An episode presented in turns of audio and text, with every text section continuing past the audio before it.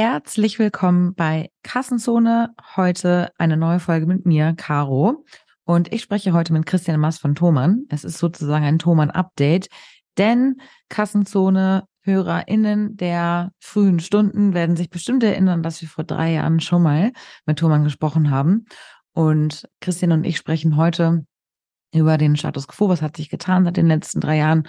Und ich muss sagen, Thomann ist für mich wirklich eins der absolut faszinierendsten Unternehmen, äh, die es so gibt in Deutschland. Thomann ist ein klassischer Retailer für Musikinstrumente im Wesentlichen und macht 1,3 Milliarden Euro Umsatz in roughly 140 Ländern.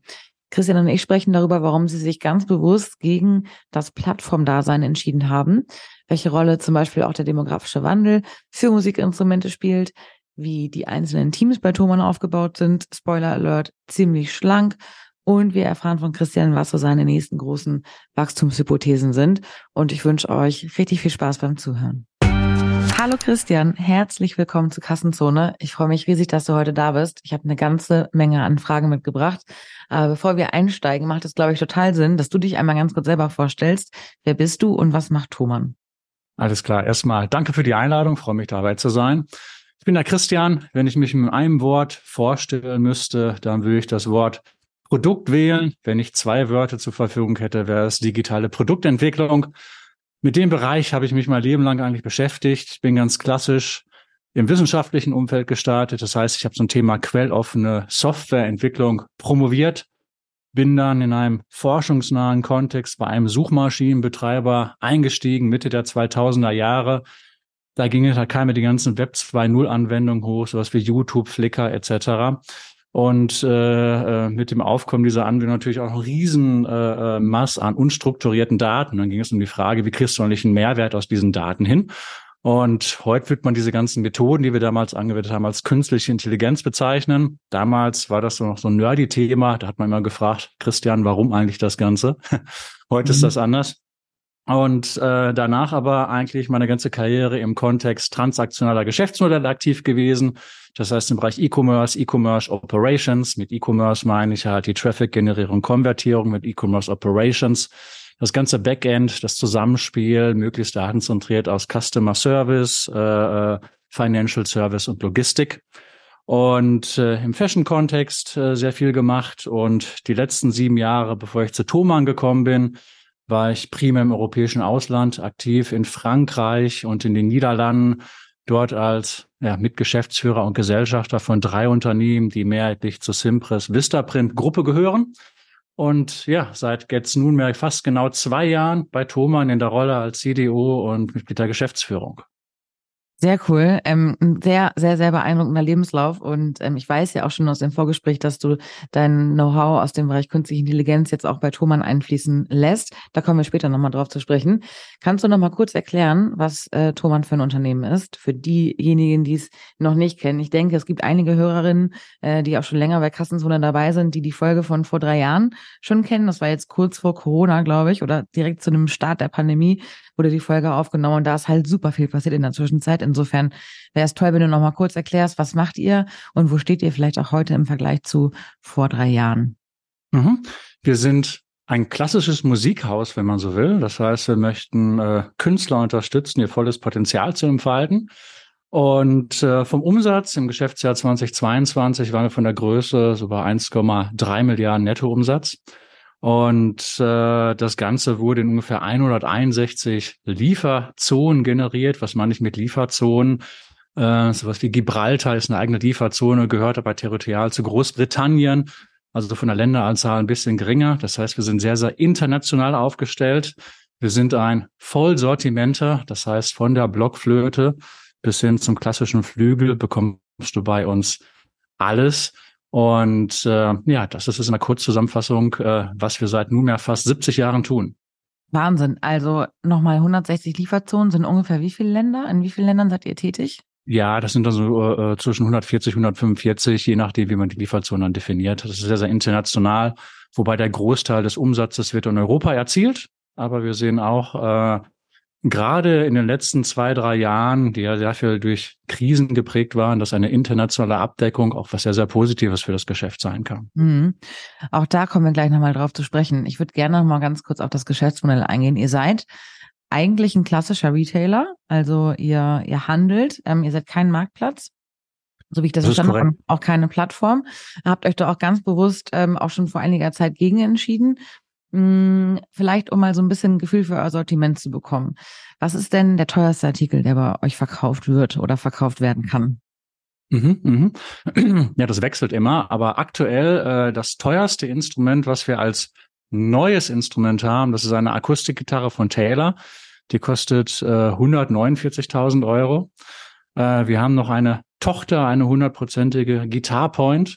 Äh, die haben sich auf Vintage-Gitarren spezialisiert und das teuerste Instrument dort, das ist eine Les Paul Gibson aus dem Jahr äh, 1951, Gold Dust. Und die kostet 169.000. Und die teuerste Gitarre, die wir im letzten Jahr verkauft haben, die war auch eine Vintage-Gitarre. Das waren so 450k. Und im Gegensatz dazu, das günstigste Produkt, glaube ich, ist bei uns ein Egg Shaker. Das ist eine Rassel. Die kostet halt ein Euro und äh, hat halt die Form eines Eis. Deswegen halt auch Egg Shaker. Ah, okay, sehr spannend. Und was ist so der meistverkaufte Artikel, beziehungsweise die meistverkaufte Kategorie? Mhm. Also umsatzstärkste Kategorie ist nach wie vor äh, Gitarren. Ähm, also die Gitarre war ja die letzten 20, 30 Jahre das, was davor in den 50er und 60er Jahren die Trompete war. Äh, mhm. Jetzt sehen wir natürlich auch, wie sich das Ganze hin Richtung elektronischer Musik entwickelt. Äh, das meistverkaufte äh, Single-Produkt als solches ist sicherlich ein Klinkenkabel, denke ich gerade aktuell. Ah ja, das macht und, Sinn. Äh, und, und vom Umsatz ist natürlich wieder eine andere Priorität. Ähm, ich glaube, da unterscheiden wir uns nicht von anderen Händlern. Alles, was Mikrofontechnik angeht, das ist in den letzten Jahren sehr, sehr gut gegangen. Sowas wie ein Shure SN7. Ähm, das sind so die typischen Renner. Und äh, von der Masse. Und dann gibt's natürlich immer so kleine i-Tüpfelchen. Das sind so die ganz besonderen Instrumente. Okay, sehr spannend. Also ihr seid daher nochmal zusammengefasst im Wesentlichen äh, eigentlich so der größte Händler für Musikinstrumente und, und dazugehörende Sortimente wie wahrscheinlich Tontechnik, richtig? Korrekt, das kann man so sagen, äh, wobei wir auch einen gewissen Eigenmarkenanteil haben, der nicht zu unterschätzen ist. Ah, magst du das vielleicht auch nochmal gleich kurz erzählen? Wie, wie hoch ist der Eigenmarkenanteil bei euch? Mhm. Ähm, wir wollen also ungefähr, äh, es hängt von der Produktkategorie ab, äh, schwankt das äh, teilweise zwischen 15 und 25 Prozent die Produktkategorie. In einigen Bereichen ähm, haben wir da sehr, sehr schöne Instrumente. Äh, Gerade im Bereich äh, der Blechbläser ist die Qualität auch sehr, sehr gut. Und da ist eine Menge Know-how reingeflossen. Zum einen sind wir auch als Händler aktiv, zum anderen kommen uns natürlich auch sehr, sehr viele Kundenanfragen rein und wir haben hier auch eigene Werk Städten, äh, wo wir Instrumente reparieren, aber wir haben auch das Wissen in-house, um eigene Instrumente zu kreieren. Und daraus ergibt sich auch so ein kleines Flywheel äh, aus diesem ganzen Feedback. Und das haben wir natürlich auch genutzt, äh, in eine Eigenmarkentwicklung rein zu investieren. Ich glaube, wir unterscheiden uns da auch nicht zu anderen Händlern. Ähm, da sind ja sehr, sehr viele diesen Jahr gegangen, diesen Weg gegangen. Thoman allerdings dort schon äh, seit mehr als 20 Jahren auch aktiv. Mhm. Und sind äh, eure Eigenmarken, wie das so typisch ist bei so anderen Händlern, eher so Preiseinstiegsmarken? Also sprich, sie differenzieren sich zu den herkömmlichen Sortimenten eher durch einen günstigeren Preis und sind daher eher für Neukunden attraktiv oder wie kann man sich das vorstellen? Ähm, ja und nein. Ähm, zum einen äh, sind sie schon günstiger, äh, aber wir geben da auch, dass als ein Direktvertrieb ist, Preisvorteile auch an den Kunden weiter. Äh, dass es jetzt günstiger ist, unsere Eigenmarken, heißt nicht, dass sie sich jetzt qualitativ von anderen unterscheiden. Also das ist schon eine sehr, sehr hohe Qualität, die dort hinter steht. Und da wir eine gewisse Reichweite haben, können wir da Preisvorteile an die Kunden weitergeben. Und äh, also günstig heißt deswegen nicht, dass es eine schlechte Qualität ist. Im Gegenteil, ich glaube, einige Instrumente, ähm, ich spiele ja selbst auch Posaune, äh, wenn ich da unsere eine Eigenmarke anspiele, mit ein paar anderen anspiele, ähm, das ist sehr, sehr ebenbürtig. Das ist schon gute Qualität, die dort ist. Hm, okay, sehr cool. Mit 1,3 Milliarden Euro Umsatz seid ihr ja schon einfach wirklich wahnsinnig groß. Ähm, auch die große Anzahl an Ländern, die ihr bedient, ist wirklich beeindruckend. Jetzt mal äh, auf den gesamten E-Commerce-Markt blickend, ist es ja schon ähm, eher so, dass sich viele Teilnehmer, also es aber eine unfassbar schwierige Marktsituation ist. Viele mhm. Händler ähm, wachsen nicht mehr, sondern ähm, verlieren sogar auch tendenziell eher Umsatz. Bei mhm. euch scheint das nicht so zu sein. Ähm, ist der Markt bei euch irgendwie eine besondere Nische oder hat das tatsächlich so eine Art ähm, Luxus-Touch auch? Weil wir sehen halt, ähm, also bei uns in der Beratung auch sehr stark, dass Luxusbranchen, Luxus-Verticals immer noch sehr stark wachsen oder auch einfach so Kategorien, die, die sehr, sehr nischenartig sind, teilweise sogar auch emotional. Ähm, woran liegt das, ähm, dass ihr so stark aufgestellt seid oder beziehungsweise euch auch so toll entwickelt habt in den letzten drei Jahren? Mhm. Ich glaube, da spielen verschiedenste Facetten zusammen. Ähm, du hast jetzt mehrere Aspekte in deiner Frage angesprochen, insofern werde ich differenziert antworten. Äh, zum einen erstmal die Marktlage als solche. Äh, wir sehen natürlich auch, äh, dass der Markt in den letzten Jahren schwerer geworden ist und das, das, das betrifft unser Marktsegment auch. Äh, wir sind aber sehr, sehr dankbar, äh, dass wir trotzdem eine positive Entwicklung gerade zu verzeichnen haben. Äh, das führt zum Teil, zum zweiten Teilaspekt deiner Frage über, woran liegt das? Ähm, ich glaube, ähm, wir machen die Grundlagen richtig. Und die Grundlagen im Handel ist einfach, du musst lieferfähig sein zu einem guten Preis mit einem guten Service. Und wir sind jetzt gerade in einer luxuriösen Situation, dass wir uns halt leisten können, bestimmte Produkte auch einfach hier äh, vor Ort zu haben. Das ist jetzt vielleicht nicht das typische kleinteilige, hochpreisige und schnell drehende Produkt ist, was sich dann einfach differenziert. Also Beispiel, wenn du jetzt auch bei uns in den Store gehst, in die Blechbläserabteilung, läufst du direkt in eine Melton-Tuba rein für 25.000 Euro. Das ist ein Instrument, das siehst du sonst nur auf den ganz großen Bühnen dieser Welt. Ähm, sei es geht bei den Berliner Philharmonikern, bei den Wiener Philharmonikern und das ist halt bei uns in der Ausstellung sofort verfügbar. Wenn jemand äh, Bedarf nach so einem Instrument hat, möchte er es in der Regel auch sofort haben und dann bist du lieferfähig und das zählt halt. Ne? Du musst mhm. lieferfähig mhm. sein.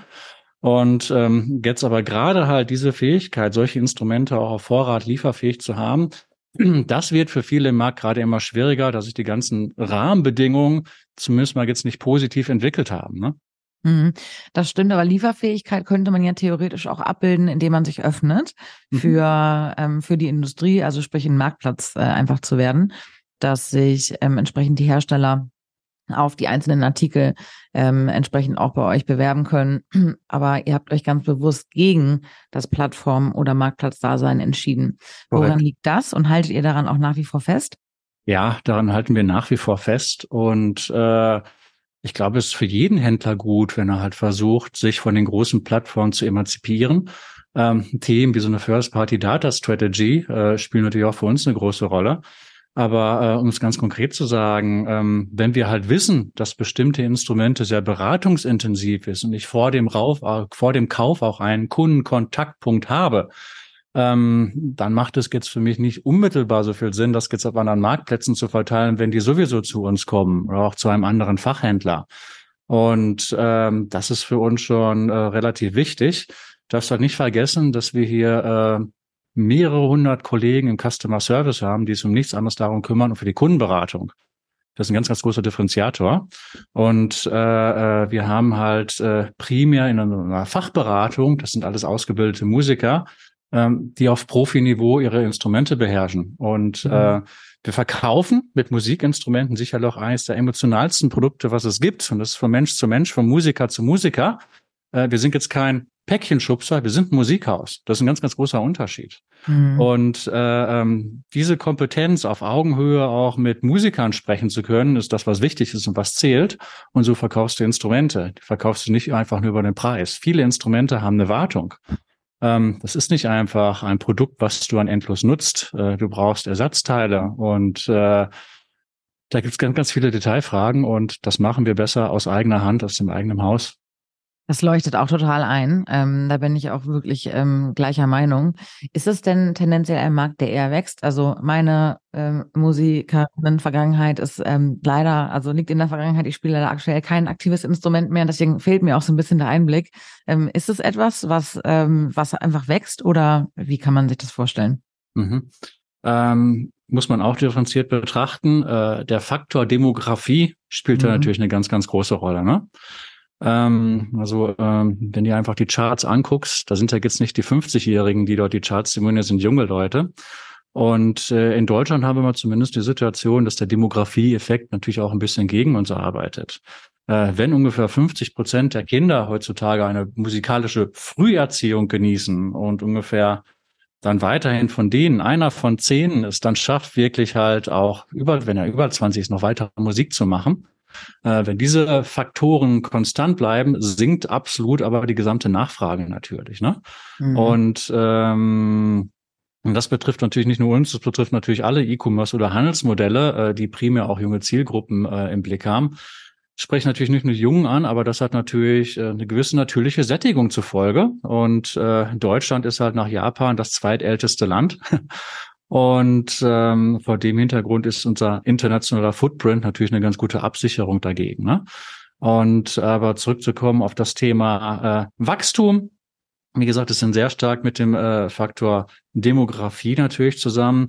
International ist natürlich unterschiedlich, um auch eine Größenordnung zu geben. Wenn wir über den reinen Verkauf von Musikinstrumenten sprechen, dann sprechen wir über ein Marktvolumen von 20 Milliarden, äh, was im kleinen, geringstelligen Prozentbereich wächst. Der größte Markt ist dort die USA. Die, die USA sind ein Musikermarkt, das sind fast 10 Milliarden. Du hast ungefähr einen Produktumsatz äh, von 4,5 Milliarden in Europa und nochmal so 4 Milliarden in Asien. Indien wird in der Zukunft sehr, sehr stark wachsen. Und äh, das sind so die großen dominanten Märkte, die im leichten einstelligen Prozentbereich wachsen. Aber wenn man wächst, dann hat äh, das ist jetzt in unserer Industrie nicht anders als in anderen Wirtschaftszweigen. Dann siehst du eine gewisse Verschiebung der Umsätze natürlich auch vom stationären Geschäft in den Online-Bereich. Mhm. Wie ist das bei euch? Ihr habt ja, du hast eben zumindest auch einen Laden angesprochen. Ist ja. das eben eher so eine Art Flagship Store oder Experience Center oder spielt das tatsächlich auch auf der Umsatzebene eine Rolle? Ähm, also vom Umsatz, 98 ähm, Prozent unseres Umsatzes wird online generiert, zwei Prozent äh, äh, in unserem Store hier in Treppendorf in Oberfranken. Ähm, nichtsdestotrotz äh, haben wir dort über 200 Mitarbeiter und es ist auch mehr einfach nur ähm, als ein, ein Flagship-Store, ist der geilste Musikladen der Welt, den wir hier bauen, ne, wo wir mhm. weiterhin rein investieren. Und ähm, wenn du zu uns kommst als Musiker, dann muss es richtig knallen, wenn du auf den, wenn du dich auf den Weg machst. Und ein mhm. Beispiel, meine Frau ist äh, studierte Konzertpianistin und als ich dann äh, zum ersten Mal mit ihr im Store war, da war sie halt emotional bewegt. Ne? Also mhm. das spricht den Musiker an, weil du einfach diese Masse an Instrumenten siehst. Ja. Ich selbst bin ja Ostwestfale, aber ich habe zumindestens die emotionale Reaktion bemerkt. aber das spricht natürlich die Musiker an. Und, ja. äh, und letztendlich auch ähm, für die Mitarbeiter ist natürlich auch attraktiv, von denen auch sehr, sehr viele Musiker sind. Äh, du kommst nicht zu uns zu Treppendorf, um einfach ein, äh, äh, ein Standardsortiment zu verkaufen. Äh, hier hast du auch als Musiker, als, als Mitarbeiter eine geile Experience. Und äh, weil du einfach äh, keinen Ort der Welt hast, wo du so viele Instrumente im Zugriff hast. Und die kriegst mhm. du auch als Kunde in den Zugriff. Das ist ganz wichtig, weil bei den meisten Stores, bei dem physischen Ladenlokalen, lohnt es sich ja meines Erachtens noch nicht vorbeizufahren. Wenn ich mir Schuhe kaufe, die haben nie meine Größe oder ja. die Sondermodelle nicht. Und äh, wir haben hier ungefähr so 110, 115.000 SKUs im Lager, äh, von denen ja knapp 20.000 auf der Ladenfläche sind. Aber wenn ein Produkt dort ist, das nicht auf der Ladenfläche ist, sind wir logistiktechnisch so aufgestellt, dass du es in 20 Minuten in der Hand hast. Und dann ist es auch geil, das anzuspielen. Ja. Und dann haben wir da auch Anspielräume äh, wo du halt äh, auch für dich in Ruhe die Instrumente testen kannst. Ne? Ist ja auch eine ganz, ganz wichtige Rolle. Mhm, absolut. Und ähm, dafür ist es sehr, sehr wichtig und letztendlich ist es auch ein Ausbildungszentrum für uns. Das heißt, wenn du täglich Kundenkontakt hast und äh, äh, mit den Kundenfragen konfrontiert bist und die Instrumente in der Hand hast, dann bist du auch die beste Person der Produktberatung äh, im Chat oder auch am, am Telefon. Und äh, insofern spielt der Laden schon eine richtig wichtige, gewichtige Rolle für uns. Ja, total. Wie viele Menschen arbeiten da? Äh, so um die 200 im Laden. Oh, Wahnsinn. Ja, okay. Wobei, äh, die nicht äh, Vollzeit jetzt im Laden stehen. Äh, wir haben ein Konzept, ungefähr so zwei bis drei Tage sind sie im Store und zwei bis drei Tage, je nachdem, wie der Fokus ist, sind sie in der Kundenberatung. Da können sie also auch Homeoffice machen. Mhm. Und äh, insofern ist es auch ein innovatives Arbeits Arbeitgeberkonzept. Ja, absolut. Es klingt für mich tatsächlich ja so, wie es Experten schon seit über zehn Jahren eigentlich ähm, sich für den stationären Einzelhandel wünschen. Also dass sich die Flächen weniger zur so Bedarfsdeckungsfläche, ähm, was sie eh nicht können, hast du gerade eben sehr gut beschrieben, hin zu Experience-Flächen sozusagen entwickeln, wo sich ein ähm, Besuch auch wirklich lohnt, weil man etwas erleben kann, Zeit verbringen kann und so weiter. Aber natürlich holt sie das nicht für alle Kategorien, ähm, vor allen Dingen nicht in, in einem niedrigpreisigeren Umfeld. Wie ist denn, also die, die Frage, ähm, habe ich schon seit geraumer Zeit, liegt sie mir auf den Lippen. Wie hoch ist denn eigentlich euer durchschnittlicher Warenkorb? Ne? Du hast vorhin schon diese tolle Tuba beschrieben, die teuren Gitarren, aber das ist ja sicherlich nicht ähm, der, der Durchschnitt eurer, eurer Verkäufe. Kannst du ein bisschen beschreiben, wo der so liegt? Mhm. Äh, Im Online-Geschäft so ungefähr bei 270 Euro. Äh, Im Ladengeschäft ist er nochmal äh, ein ganzes Stück höher. Äh, wir sehen einfach, wenn du zu uns kommst, dann sind die Leute angefixt, dann kaufen sie auch. Und äh, da ist er nochmal ein Stück höher. Ja, okay, das ist nachvollziehbar. Wir nehmen jetzt ähm, am äh, Mitte, De Mitte Dezember auf.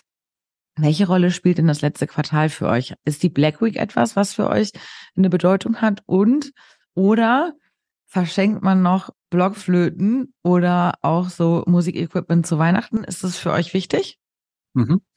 Äh, sind auch mehrere Teilersfragen, äh, mehrere Teilfragen, äh, antworte ich insofern auch differenziert. Äh, Teilfrage eins betrifft äh, die Black Week und äh, natürlich und das Weihnachtsgeschäft.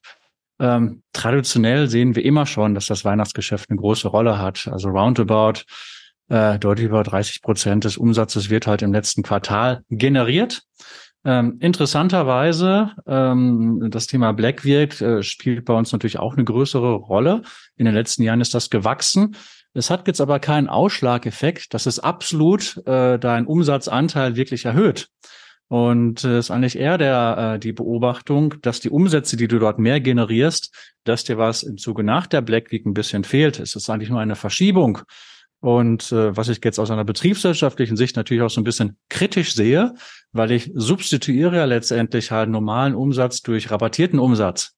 Mhm. Und ähm, wir sind natürlich im Online-Bereich noch weit von Rabattschlachten entfernt, wie man sie jetzt aus der Black Week in den USA im stationären Handel äh, kennen, wo man ja teilweise dann das Fünffache eines Umsatzes dort äh, pro Tag macht.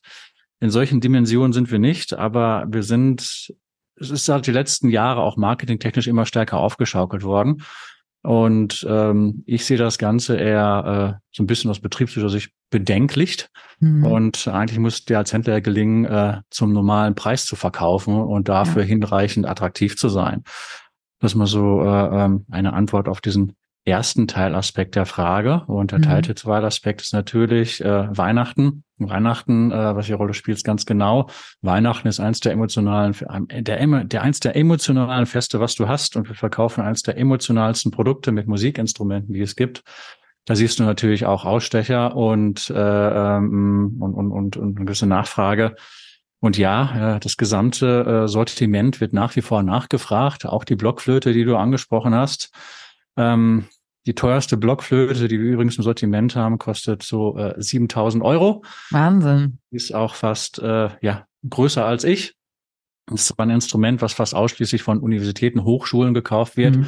wenn du im Bereich Barock was inszenieren willst. Aber äh, mhm. auch in der musikalischen Früherziehung ist eine Blockflöte nach wie vor ein Einstiegsinstrument.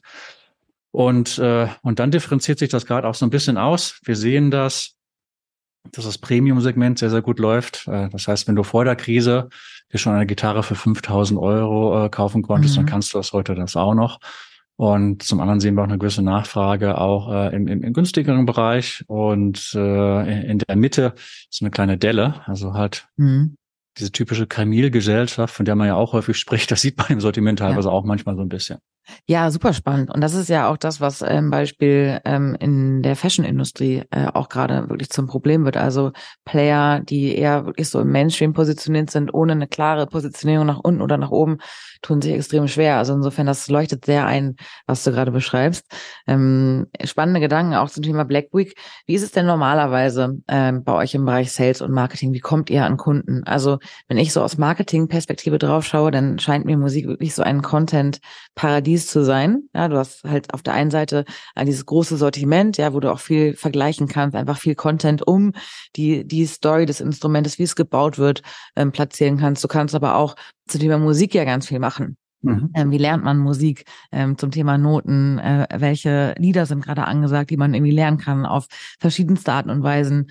Ich denke an TikTok irgendwie so. Also bei mir passiert gerade ganz, ganz, ganz viel, wenn ich mir überlege, wie würde ich jetzt Online-Marketing für Thomann machen? Was sind denn so eure Top drei Kanäle, wie ihr an Kunden online kommt? Mhm. Äh, zum einen ist das sicherlich die Brand. Also Thomann existiert seit, äh, äh ja, seit 69 Jahren und hat sich im Zeitverlauf einfach eine super Reputation aufgebaut. Ne? Äh, steht für ein Qualitätsversprechen. Und äh, gerade in den Ländern jetzt wie Deutschland oder auch Frankreich ist die Marke einfach so bekannt. Das hat einen riesen Effekt. Da ist eine Mundpropaganda eine ganz, ganz große und wichtige Rolle, die du jetzt auch nicht unbedingt so in deinem typischen Attributionsmodell wirklich reinrechnen kannst. Und zum anderen natürlich sind Märkte, Gespräche, und äh, dann müssen wir natürlich dort stattfinden, wo diese Gespräche sind. Und wie du schon richtig gesagt hast, das ganze Thema Social Media ist natürlich für uns ein ganz, ganz wichtiges.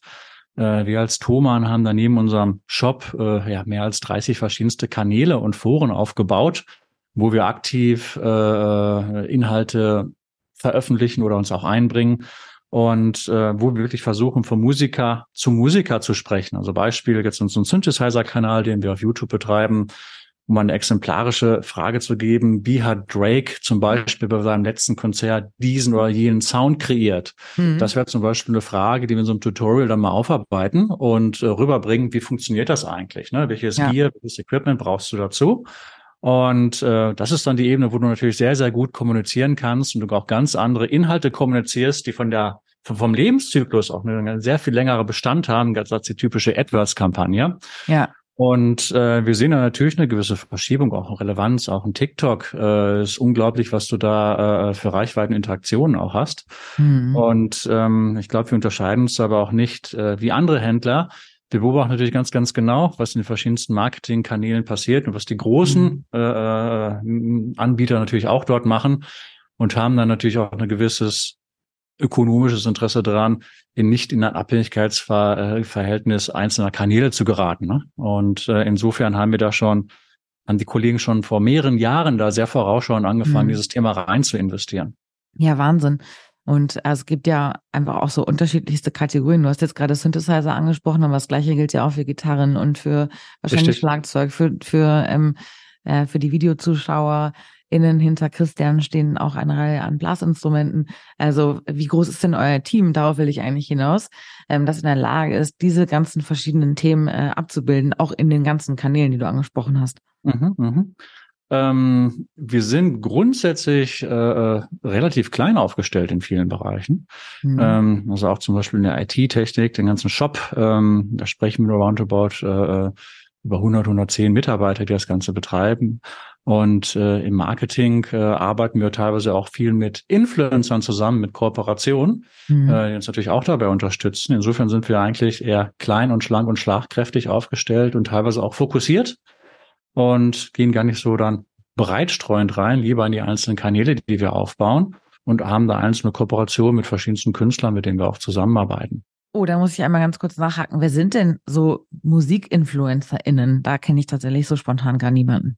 Mhm, mhm. Äh, wir haben da recht, recht viele. Eine ganz ja, bekanntere in, in der äh, Gitarren-Bass-Szene ist zum Beispiel eine Julia Hofer. Äh, sehr, sehr gute Bassspielerin. Äh, und das ist eine Win-to-Win-Situation mit solchen Kooperationen. Zum einen geben wir Reichweite, wir profitieren von ihrem Know-how. Und äh, zum anderen wird sie auch sehr, sehr international gebucht. Und äh, aber das ist halt eine sehr, sehr gewinnbringende Kooperation für alle Bereiche. Und ja, äh, absolut. Äh, da gibt es halt mehrere, mit denen wir zusammenarbeiten. Cool.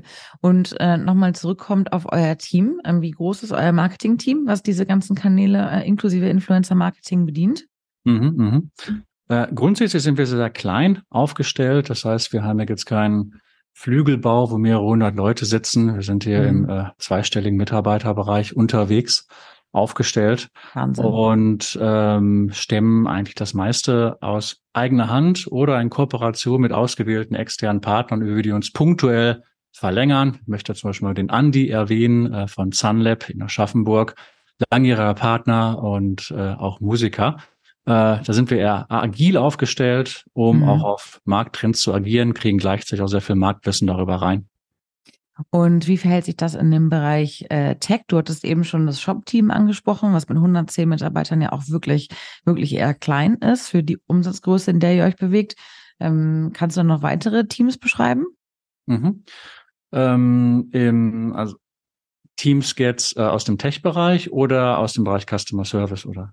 Äh, gerne aus dem Tech-Bereich und aus dem Bereich Customer Service. Da bist du ja eben schon mal drauf eingegangen. Das mhm. waren ja auch, glaube ich, mehrere hundert. Das ist wirklich bemerkenswert. Und das zeigt auch sehr schön eigentlich euren Fokus auf wirklich Kompetenz, Beratung und so weiter. Ähm, und da würde mich jetzt wirklich interessieren, wie sieht das denn bei euch im, im Bereich Tech aus? Mhm.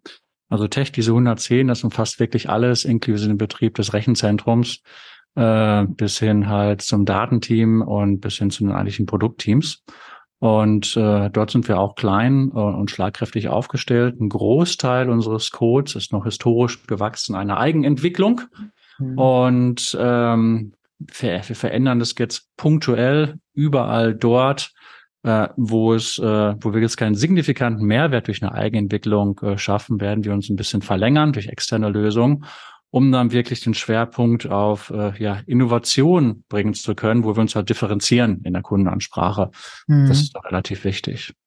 Was meinst du genau mit Differenzierung in der Kundenansprache? Also wäre das da zum Beispiel ein Anwendungsgebiet für KI? Ja, äh, KI gibt es in unterschiedlichen äh, Bereichen Anwendungsmöglichkeiten, kann ich gleich nochmal drauf eingehen. Mhm. Differenzierung in der Kundenansprache, dann meine ich ganz, ganz explizit, ähm, wie kommuniziere ich überhaupt das Musiker-Know-how, was wir haben und wie erreiche ich dich als Musiker eigentlich mhm. durch die bestimmte Innovation? Äh, stelle ich einfach nur ein Foto ins, in, ins Web oder spiele ich gegebenenfalls selber äh, bestimmte Anbe Anspielbeispiele einer Gitarre, einer Trompete oder welchen Instrumentes auch ein, um dir einen viel besseren Zugang zum Sortiment zu verschaffen, um es viel besser zu erleben. Also Beispiel, wir haben halt äh, einen, einen recht großen Betrag in ein Projekt investiert, das nennt sich Stompenberg. Und darum geht es darum, als Gitarrist brauchst du immer solche Pedalboards, äh, zum Beispiel auch um Effektgeräte anzuspielen. Diese Effektgeräte zum Verzerren etc. pp., die haben wir auf einen Server-Rack montiert mit einem Raspberry Pi äh, um sie halt über deinen Computer anspielbar zu machen. Das heißt, mhm. du musst nicht mal in ein Geschäft fahren, um ein bestimmtes Gerät zu testen. Äh, du verbindest deine Gitarre über ein Audiointerface mit unserem Webshop und spielst es dann an, um schon mal einen Eindruck zu bekommen, äh, wie klingt das denn dann? Das ist ein echter Mehrwert und das ist ein differenzierender Service, der uns auch von anderen Händlern unterscheidet äh, der auch nicht ohne weiteres kopierbar ist, weil zum einen brauchst du natürlich diese ganze Gear, die ganzen Instrumente und zum anderen natürlich auch das technische Wissen, wie kriege ich das eigentlich jetzt in meinen Webshop rein? Ähm, das mhm. ist ja keine Lösung, die du von der Stange kaufen kannst. Solche Dinge sind wichtig und äh, wo du äh, punktuell einzelne, ja, sehr schöne Differenzierungsmerkmale setzen kannst. Ja, absolut. Jetzt hast du vorhin schon mal angesprochen, dass ihr ein sehr großes Team habt, was bei euch im Customer Service tätig ist, was auch aus richtig MusikerInnen äh, teilweise besteht, um ja einfach eure Kompetenz auch wirklich dann nochmal sehr stark zu untermauern. In vielen E-Commerce-Modellen sehen wir jetzt so allererste Gehversuche mit KI ähm, genau in dem Bereich, ja. Also dass sozusagen Fragen vorqualifiziert werden und auch so einfache Fragen mithilfe von KI beantwortet werden können. Das ist für euch wahrscheinlich gar nicht so relevant, oder? Ähm, der Bereich Customer Service als Anwendungsbereich, weil euch eben sozusagen diese Expertise so sehr wichtig ist? Äh, natürlich spielt das eine Rolle und äh, muss man aber betrachten, über welche Kundengruppe du sprichst. Äh, die mhm. jüngeren Generationen, die wollen nicht unbedingt dich anrufen, aber wollen nicht unbedingt äh, eine E-Mail schreiben und mhm. da kann das natürlich einen Mehrwert bieten. Äh, bei anderen ist es anders. Äh, sehen aber auch, dass viele Kunden uns im Chat auch heute schon fragen, seid ihr echt? Mhm. Und äh, wenn sie uns anrufen, auch eine der meistgestellten Fragen ist, spielen sie selbst das Instrument? Und äh, da gibt es schon ja. einen gewissen Bedarf an Fachberatung, was uns auch auszeichnet. Aber natürlich spielt KI dort äh, auch eine Rolle, äh, wo wir uns auch jetzt mit beschäftigen. KI äh, ist bei uns aber in ganz, ganz unterschiedlichen Facetten Relevanz. Im Bereich der Musikinstrumente natürlich auch. Das beobachten wir ja auch, auch ganz, ganz oh ja. genau. Also beispielsweise so ein Mikrofon. Dann kannst du natürlich auch durch eine Rauschunterdrückung auch noch klanglich optimieren. Mhm. Und äh, dann bist du gegebenenfalls gar nicht mehr darauf angewiesen, das ganz, ganz hoch, hochwertige Mikro zu kaufen, sondern vielleicht das etwas günstigere, was trotzdem da klanglich mithalten kann. Und äh, vielleicht ist für uns als Händler äh, der Nettoeffekt trotzdem gleich, äh, da es dadurch eine gewisse so eine Demokratisierung professioneller Musikproduktion kommt und sich viel mehr Leute äh, so ein Equipment leisten können. Aber Äh, Im Bereich Musik, der Instrumente spielt es natürlich auch eine gewisse Rolle.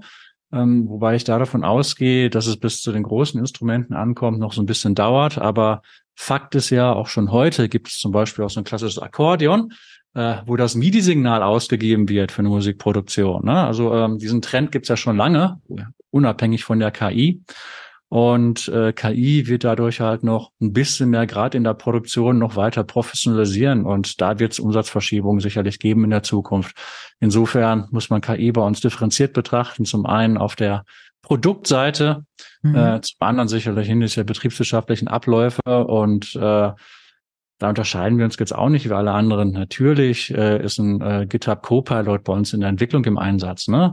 Mhm. Natürlich guckt man sich Szenarien an, wie kannst du jetzt Bilder effektiver freistellen etc. pp. Und natürlich mhm. geht es auch darum, wie kannst du Prozesse beschleunigen, Antwortzeiten ja. äh, für Kunden optimieren. Und äh, da sind wir wissen wir auch eine äh, gewissen Aspekt, also so ja. Themen wie Function Calling im KI-Bereich beispielsweise dass du einfach deutlich einfacher halt äh, Kundenanfragen beantworten kannst im Interface direkt, ja. äh, wo jetzt halt die Fachberatung gar nicht für erforderlich ist. Da macht das natürlich schon eine Rolle. Und im, in Anbetracht des Wettbewerbs, in dem wir uns gerade befinden, ähm, jetzt mal global, jetzt nicht nur in der Musikinstrumenten, nicht nur im Musikinstrumentenbereich, ähm, ist es halt leider so, dass wir halt sehr stark überall auf Kosten gucken müssen. Ja. Und ähm, natürlich spielen solche Sachen da auch eine Rolle, aber immer im Hinblick, wie wird es für den Kunden besser und wie werden wir schneller. Und äh, es ist keinesfalls, dass wir alles substituieren wollen. Das wäre, glaube ich, der falsche Weg für uns. Ja, absolut. Musik aus. Ja, vielen Dank. Ähm, das ist wirklich ein spannender Überblick gewesen, den du uns da gerade gegeben hast. Ich würde gerne nochmal auf ein Thema eingehen. Ihr habt einen ganz tollen Kleinanzeigenbereich auf eurer Website, wo MusikerInnen sich austauschen können zu allem Möglichen, was sie beschäftigt. Und vor allen Dingen geht es dabei auch um den so C2C-Verkauf von Instrumenten. Vor drei Jahren äh, in dem Interview bei Kassenzone wurde gesagt, dass es eigentlich nicht in Frage kommt, auch gebrauchte Instrumente mit auf die Plattform zu nehmen, um die User Experience nicht irgendwie zu beeinträchtigen. Seht ihr das nach wie vor auch so? Oder spielt eventuell Recommerce doch eine äh, andere Rolle für euch heute als vor drei Jahren? Also der Kleinanzeigenmarktplatz ist noch ein bisschen versteckt, da äh, den, den müssen wir noch schön machen. ähm, und ähm, das Thema ähm, gebraucht wird häufig an uns herangetragen, da es ja auch ein bisschen mit dem Thema Nachhaltigkeit zusammenhängt. Ähm, primär der Fokus ist bei uns noch auf den Neuwaren. Mhm. Äh, gebrauchte Instrumente haben wir teilweise aber auch heute schon im Sortiment. Beispiel so ein Steinway-Flügel, die wir gebraucht mhm. aufkaufen und hier intern aufwerten und wieder in den Markt reinbringen. Das gibt es äh, schon seit Jahren. Ähm, dann natürlich den ganzen Reparaturservice und im Bereich Vintage-Gitarren gibt es Guitar Point, mhm. wie gesagt, habe ich eben schon mal kurz angesprochen, das ist eine Tochter von uns, die äh, sich rein auf den äh, Vertrieb von gebrauchten Instrumenten spezialisiert ah, ja. hat in diesem Vintage-Bereich. Ja. Und dann hängt es aber auch sehr stark äh, von den verschiedensten Arten der der Musikinstrumente ab. Und ähm, beispielsweise im, im, Bereich der gebrauchten Violinen, da geht's ja teilweise erst im Bereich, wenn du über jetzt Profi-Instrumente sprichst, bei mehreren hunderttausend Euro los. Das ist jetzt nicht so das typische äh, Umfeld eines Startups im skalierbaren Bereich der mhm. Transaktionen. Ja, das ist sehr, sehr spezifisch. Ähm, sowas ist interessant, da sind wir jetzt auch noch nicht aktiv. Insofern ist es sehr, sehr selektiv, das ganze Thema, wo wir was mit gebrauchten Instrumenten machen. Äh, der Fokus ist noch ganz klar auf dem Bereich der Neuware. Und ähm, im, im, im Marktplatzbereich, dann sind es wirklich Instrumente von Kunden für Kunden. Mhm. Verstanden. Und äh, ein weiteres Thema, was ihr beim letzten Mal angesprochen hatte, war das Thema Retail Media. Also das Verkaufen von potenziellen Werbeflächen für eure äh, Lieferanten. Hm. Und ähm, da habt ihr auch vor drei Jahren schon, also wart ihr schon äh, total im Gange. Ähm, aber es gibt ein, ein lustiges Zitat, äh, wo ich gerne nochmal nachbohren würde. Ähm, es war die Rede von ähm, der, dem Verkauf von kategoriesortierten Plätzen sozusagen, ne? Also einfach ähm, äh, Artikel nee, Moment, von Kategorieseiten. Und es hieß, ähm, es wird nie, nie, nie, nie, nie passieren bei euch. Habt ihr da mittlerweile eine differenziertere Ansicht oder ähm, verhält es sich tatsächlich so, dass ihr nur ähm, im Bereich beispielsweise der Banner ähm, dort aktiv seid? Ähm, es gibt natürlich auf einzelnen Produktdetailseiten Kooperationen mit Herstellern, wo wir das auch schon seit Jahren machen. Ne? Mhm. Und, äh, und, und Retail Media wird bei uns auch in Zukunft eine größere Rolle spielen. Und äh, haben da auch ein kleines Team. Wir haben ja auch noch ein Content-Netzwerk, wo wir mhm. auch schon heute ein eigenes Net, ein Ad-Netzwerk, ein kleines mehr betreiben, auch ein eigenes Affiliate-Programm betreiben. Das sind alles Themen, die auch nicht neu sind, die wir auch schon seit längerem ja. haben und die Aktivitäten werden dort gerade systematisch ausgebaut. Okay, verstanden. Jetzt frage ich mich, ähm, ihr macht 1,3 Milliarden Euro Umsatz, seid in 140 Ländern aktiv. Was sind denn für ein Unternehmen wie euch eigentlich so die nächsten Wachstumsschritte? Also ähm, äh, worauf setzt ihr jetzt auch in den nächsten, also kurzfristig ein bis drei Jahren? Mhm. Äh, zum einen ist es weiterhin halt durch die, die Durchdringung der Marktanteile im europäischen Markt. Das ist nach wie vor so, äh, dass wir jetzt in Italien, Frankreich, Spanien noch sehr, sehr gute Wachstumschancen sehen. Und äh, zum anderen äh, eine Ausdifferenzierung unseres Geschäftsmodells, was natürlich interessant sein könnte. Wir gucken uns natürlich andere Vertriebsmodelle an, wie zum Beispiel auch ein das Vermieten von Instrumenten, was eine Evaluierung ist ähm, und, und sicherlich gibt es dann noch den ganzen Bereich der Veranstaltungstechnik, der nochmal vom Umsatzvolumen deutlich größer ist äh, als der ganze Bereich der Musikinstrumente. Mhm. Und äh, wir haben da auch eine eine hundertprozentige Tochter, die auch hier bei uns in Treppendorf sitzt, ist die Audio Professional, äh, diesen, die in diesem Bereich ja schon aktiv ist. Und da gibt es zum Beispiel, wenn ein Theater eine bestimmte Ausstattung benötigt, äh, wobei das auch ein kleiner Shift des äh, Geschäftsmodell ist. Das ist ja nicht mehr das typisch transaktionale, die Service-Komponente äh, spielt auch noch sehr viel größere Rolle. Und äh, da haben wir, wie gesagt, schon ein Unternehmen, wo wir uns systematisch umgucken, wie man sowas weiterentwickeln kann. Aber ähm, die Kernaufgabe bei uns ist auch, nie den, nie den Kernunternehmenszweck aus dem Auge verlieren. Äh, wir möchten halt das geilste Musikhaus der Welt sein und Musiker unterstützen, einfach halt äh, ihr Potenzial zu entfalten und gute Musik zu machen. Und äh, dieser Kern darf nicht verwässern und der ist auch viel wichtiger, sind jetzt nicht börsennotiert, als, als 20 Prozent KGA Jahr für Jahr. Das ist ähm, ehrlicherweise schon ein ganz tolles Schlusswort. Äh, lieber Christian, vielen, vielen Dank für die Einblicke. Für mich ist Thomann wirklich so ein außergewöhnlich spannendes Unternehmen. Ich danke dir vielmals, äh, dass du heute bei uns warst und ich wünsche euch weiterhin nur das Allerbeste. Dankeschön für die Einladung. Das war eine weitere Folge Kassenzone mit Caro. Die Folge wurde mal wieder produziert mit der liebevollen Unterstützung meiner Kolleginnen und Kollegen bei eTribes. Falls ihr euch die Wartezeit bis zur nächsten Folge mit noch mehr E-Commerce-Content vertreiben wollt, schaut gerne mal auf unserem Blog vorbei, www.etribes.de. Dort gibt's unsere bekannten eTribes Insights, also verschiedene Whitepaper zu allen Themen rund um E-Commerce und Digitalisierung. Fragen, Feedback, Gastvorschläge oder andere Anregungen könnt ihr mir am besten auf LinkedIn zukommen lassen. Ich freue mich immer von euch zu hören und sende liebe Grüße und bis zum nächsten Mal.